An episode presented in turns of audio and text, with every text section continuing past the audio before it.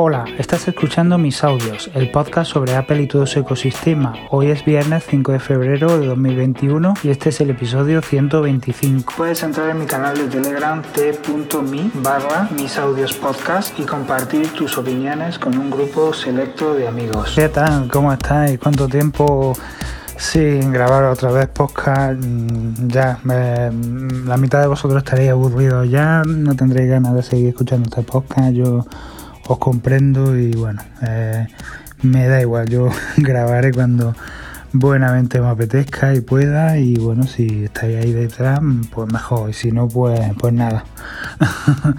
El caso es que bueno, hoy quería contaros eh, un par de cosillas. Lo primero es que la red de casa ha mejorado bastante, bastante, bastante, bastante. Estoy muy contento. Eh, en el último Black Friday el año pasado. Eh, bueno, pues eh, estuve barajando la posibilidad de comprarme un Aero, una especie de router mesh de Amazon para mejorar la red de casa, porque bueno, hay zonas de la casa donde no llegaba bien la señal wifi eh, había intentado conectarme varias veces con, el iPhone, el iPad, a plataformas de juegos como Stadia y, bueno, con, también a través de la, de la Xbox y en plan streaming y nada, que no, no conectaban bien, daban muchos problemas y, bueno, también tengo problemas, bueno, he tenido problemas con los interruptores de Kojic que, se conectan a las redes de 2,4 Hz. En fin, eran muchos problemas uno detrás de otro. Cuando, bueno, hacía automatizaciones de encender un, un, interruptor eh, que para que se encendiera otro tardaba mucho y a veces daba error. En fin, eran problemas yo creo que relacionados con la red, eh, todo. Y bueno, pues así ha sido. Eh, bueno, iba a comprar estos routers, ya os digo, pero al final no los, no los compré. Eh, porque vi otra opción que bueno eh, la tenía en mente pero hasta hace unos tres días no, no la había llevado a cabo que era la de comprar un cable de fibra para, para el router no para conectar el router a la caja no hasta la que llega eh, la señal ¿no? de, mi caso Orange, que es la compañía que tengo.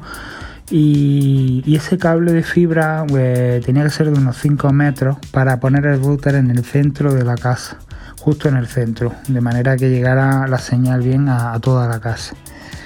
Entonces este cable cuesta 11 euros solo, es increíble la diferencia que hay. Los otros routers, eh, los routers mesh estos de Aero sobrepasaban los 100 euros, era eh, bastante caro, aparte de, que aparte de ser una oferta de Black Friday. Entonces, pues bueno, eh, efectivamente el otro día no sé por qué eh, dije, venga, vamos a probarlo. Y, mira que es barato el cable, pero no, no, había, no había encontrado el momento ¿no? de comprarlo ni ni tenía las ganas, ni la, ni, vamos, que no, que no me había dado por comprarlo, total, que lo compré y increíble, eh, o sea, ha cambiado mi vida radicalmente, o sea, en todos los aspectos, todos los aspectos, ya todos todos los dispositivos de HomeKit funcionan mucho más rápido, eh, responden siempre, no dan problemas. Llevo tres días, eh, tres días con el cable. A lo mejor dentro de una semana estoy diciendo todo lo contrario, no lo sé pero en estos tres días ha sido todo maravilloso, increíble, vamos. Eh, todo responde rápido, sin retardos, sin interferencias. Eh, si me conecto a la Xbox, al Stadia va perfecta la red. Mm, aunque tenga, bueno, tenga sus su vaivienes, ¿no? Porque también son eh, está jugando a un juego en streaming y eh, tiene, tiene su lógica, ¿no? Y está también como en prueba y, tiene su lógica, pero va bien, va generalmente va estupendo eh, y todo va bien, todo va bien, o sea, es que todo. En general se nota todo que va más rápido, que responde mejor, es como un salto de calidad superior. Así que, que muy contento. Y bueno, quería también comentar hoy eh, que tengo en mente eh, un, bueno, probar eh, un aparato que, no sabía que existía, que se llama HD Home y lo que hace básicamente es conectarse a la antena de, nuestra casa, la antena de televisión y, y mandar los canales de televisión por, por, streaming, ¿no? en streaming por, por la wifi de casa. Entonces tenemos que bajarnos una aplicación una aplicación eh, que se llama, bueno, hay muchas, ¿no? Pero la, mejor que he visto se llama Channels y está muy bien hecha, muy bien diseñada y nos permite, ya te digo, conectarnos, conectarnos al HD Home Run, que es un aparato, ya digo, que, que, que retransmite eh, por wifi, ¿no? Nuestra, por la wifi de nuestra casa, ¿no? En realidad lo que hace es conectarse por Ethernet al router y y luego el router mismo pues distribuye esa señal eh, a nuestros dispositivos, ya sea un iPhone, un iPad, eh, un ordenador eh, o el Apple TV. Y ahí donde está la clave, en el Apple TV, ya que si puedo ver los canales que tengo en, que pillo en mi casa, ¿no? con la antena convencional, a través de esta aplicación, mm, ya no tengo que pagar por una suscripción de IPTV ¿vale?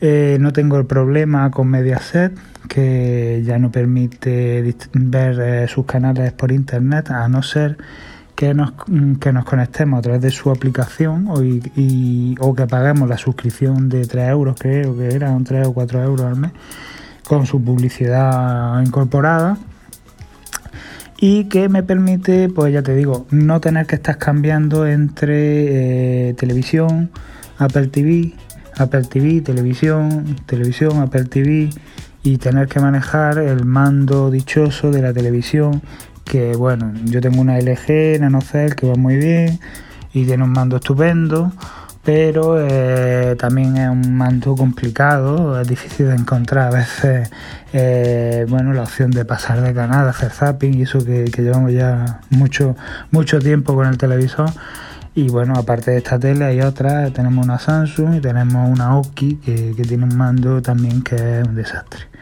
Entonces eh, mi propósito es con los Apple TV que tengo en casa y la aplicación esta que os digo de Channels, eh, bueno, acceder a esos canales en streaming que tengo en mi casa vía wifi y, y ver la televisión sin tener que cambiar eh, al mando tradicional, es decir, hacerlo todo con el mando del Apple TV, todo de manera que eh, se puede coger el mando de la tele y guardarse directamente en el cajón. Así que bueno, si queremos ajustar algo de, no sé, del sonido, de la imagen, eh, alguna historia, pues sí se puede usar ese, mando, pero si no, queda guardado el mando eh, por si acaso para algún uso en el futuro, por si me canso de esta aplicación o vete a saber. El caso es que, bueno, este aparato que os digo, el HD Home tiene su propia aplicación nativa también, ¿no? Lo que pasa es que, ya os digo, la aplicación de Channels eh, tiene una pinta estupenda y la quiero, la quiero para mi iPad, la quiero para mi iPhone y para mi, mi Apple TV, para todos mis Apple TV. Entonces, eh, me parece una idea increíble y, creo que, no dentro de mucho lo haré. Eh, me pegaré el saltillo a, este, a este cacharrillo. Y, bueno, pues ya está, eh, eso es lo que os quería decir, no me quiero alargar más, eh, que todo va ahora mismo estupendo. el HomePod Mini se oye de escándalo, eh, me encanta, me encanta, cada vez me gusta más. Y estoy empezando a barajar también, llevarme la Sonos Beam al salón, mm, darle, darle boleto a... al, al, Sonos Play Base del salón por varios motivos. No es que me disguste esa barra de sonido, pero es una, es una barra de sonido bastante grande, ocupa bastante espacio. Eh, con el sub no hace falta una barra de sonido tan grande, con la BIN es suficiente.